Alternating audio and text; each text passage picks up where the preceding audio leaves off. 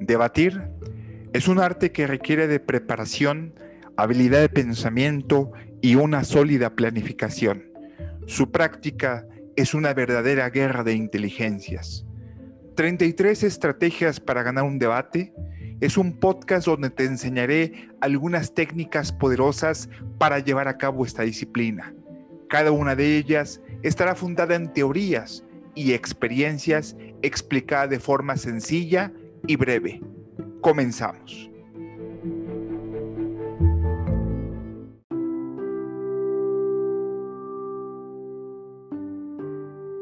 Hola, ¿cómo están? Bienvenido a un episodio más de este tu podcast que he denominado 33 estrategias para ganar un debate. Yo soy tu amigo Joel Chichenarauz y te he venido explicando mediante algunos podcasts, mediante algunos episodios previos, exactamente ocho episodios previos porque este es el noveno, eh, acerca de algunas técnicas, herramientas, estratagemas que he logrado detectar a través de la experiencia en mi ejercicio como abogado, como polemnista y también como un estudioso de la oratoria, de la retórica y de la argumentación. Eh, el día de hoy, en esta ocasión que estamos a primero de noviembre del 2021, conmemorando en México lo que es el Día de Muertos, el Día de los Santos Difuntos, te traigo en esta ocasión una estrategia más que he denominado la incomodidad. Como ya lo he dicho, esto lo he inspirado en la filosofía alemana, particularmente de Arthur Schopenhauer, pero también no es algo que sea exclusivamente de este filósofo. También se ha aplicado en otras cuestiones prácticas, en otras cuestiones trascendentes, y yo solamente, aunque no soy el autor de esta, simplemente te la traigo como una exposición eh, o como una forma para complementar estas 33 estrategias que he elegido para este podcast. Como, como, siempre lo he hecho, primero te explico qué es y posteriormente voy a desarrollar todos y cada uno de los ejemplos.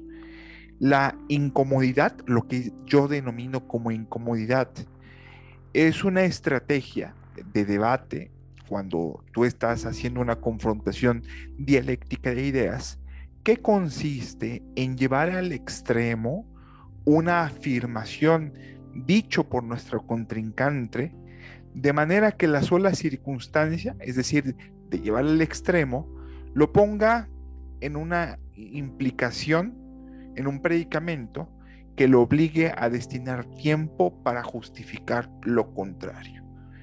Nuevamente lo repito, se trata de que una afirmación que te dio tu contrincante, que ya haya aceptado, por eso es una afirmación, lo vamos a llevar hacia el extremo, es decir, lo vamos a, tomar, lo vamos a imaginar un caso hipotético y el hecho de ponerlo en un predicamento, esa, esa llevada al extremo de una circunstancia a partir de una afirmativa, lo va a poner en un predicamento o en una incomodidad que va a sentirse tan incómodo que va a dedicar mucho tiempo en justificar lo contrario a esa incomodidad o a esa circunstancia que nosotros provocamos.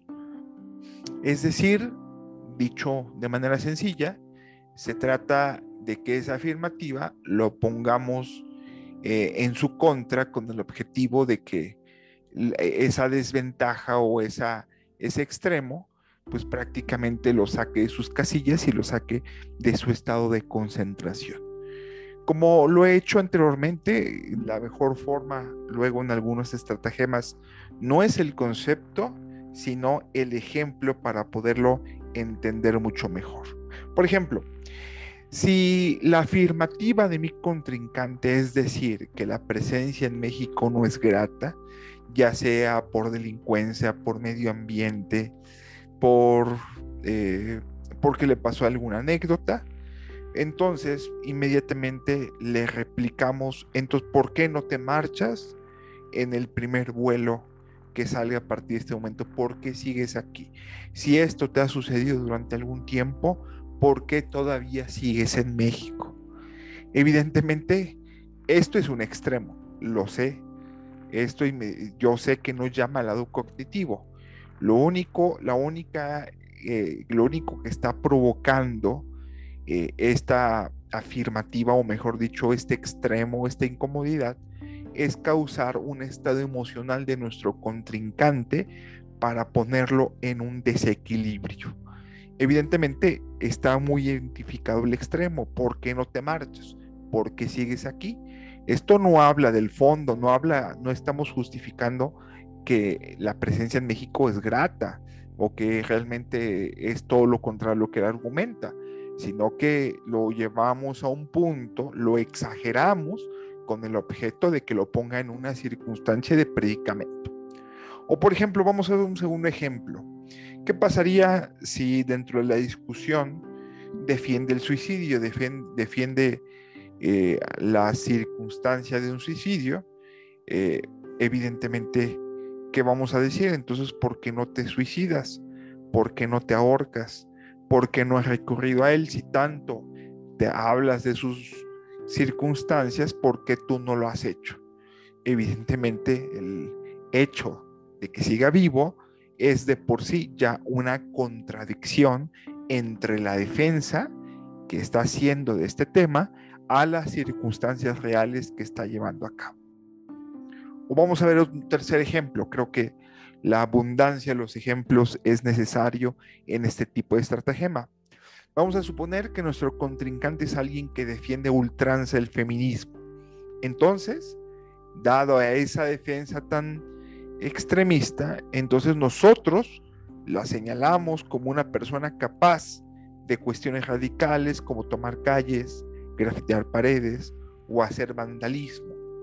Evidentemente, eh, sabemos que esto en el fondo no tiene que ver necesariamente con feminismo. Quizá el feminismo tiene una esencia completamente diferente a este radicalismo, pero con el hecho de llevarlo a este extremo, de llevarlo a un punto, de exagerar esa postura, pues va a ocasionar nuevamente que lo desequilibremos a nuestro contrincante y por lo tanto intente justificar lo contrario.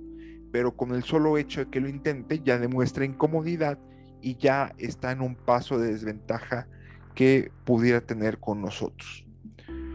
otro ejemplo, puede ser que sea una persona que defiende el aborto a lo mejor eh, es una persona que está muy a favor de este, este tipo de circunstancias, eh, la defiende ultranza, pero entonces que la forma de llevarlo al extremo, aplicando esta estratagema que te estoy enseñando, es decirle que en una violación, ¿acaso sería capaz de tener un, el hijo de la persona que le hizo este mal?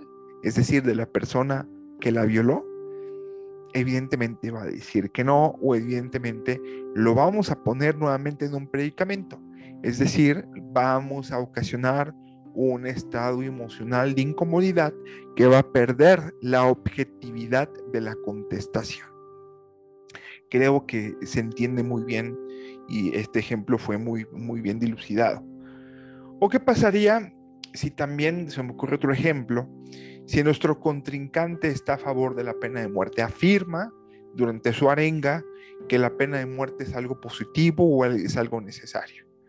Entonces, nosotros, aplicando esta estratagema y para ocasionarle un desequilibrio emocional, le decimos de manera directa que qué pasaría si él o ella fuera la que va a enfrentar la pena de muerte ahí no estaría de acuerdo. Evidentemente nadie estaría de acuerdo en morir, a menos que alguien que tuviera eh, en cuestión de suicidio, pero nadie está de acuerdo en morir. Entonces, eso ocasiona una contradicción derivada de una incomodidad, es decir, un estado emocional de desequilibrio. Un último ejemplo que se me puede ocurrir acerca de esta estratagema denominada la incomodidad es qué pasaría si una persona afirma que las capacidades de Adolfo Hitler lo convirtió en un gran líder. Nosotros aplicando el estratagema le diríamos, entonces, está a favor de todo, entonces tú también estás a favor de todas las muertes que provoco. Evidentemente no lo está haciendo, pero por el solo hecho de afirmarlo, va a intentar justificar lo contrario y quiero que también aquí te des cuenta que ocasiona o construye una percepción completamente a la diferente a la intención que, a la intención que planteó nuestro contrincante. Eso evidentemente va a ocasionar nuevamente un desequilibrio y nos va a ocasionar un estado de ventaja hacia nuestro contrincante. Bien, en resumidas cuentas, la incomodidad, nuevamente, como te habrás dado cuenta, es llevar al extremo las afirmativas de nuestro contrincante, con el objetivo de ponerlo en un estado de predicamento en un estado de contradicción, mediendo una extremidad o llevar al extremo algo que le causa un desequilibrio emocional y va a dedicar mucho tiempo en justificar lo contrario. Eso nos pone en ventaja y eso nos puede ayudar para triunfar dentro de un debate. Bien, muchísimas gracias, eso es todo por hoy. Espero les haya gustado este, esta estrategia denominada la incomodidad. Te pediría que recomiendes este podcast si es que te está gustando, si no, también recomiéndalo. Creo que es un podcast didáctico, un podcast que te he dado con mucho cariño, con mucha dedicación y que muchos pueden aprender alrededor del mundo a través de estas técnicas que es prácticamente filosofía aplicada. Búscame en redes sociales, repito mi nombre, yo soy Joel Chicheno Arauz, me encuentras en Facebook, en Instagram, en Twitter, en YouTube y evidentemente hay dentro de mi página hay un número de WhatsApp que eh, de manera directa me puedes escribir. Estoy a tus órdenes, muchísimas gracias por escucharme y te veo en el episodio número 10, mm, sí, efectivamente es el 10, que es el próximo que voy a grabar. Muchísimas gracias, hasta la próxima.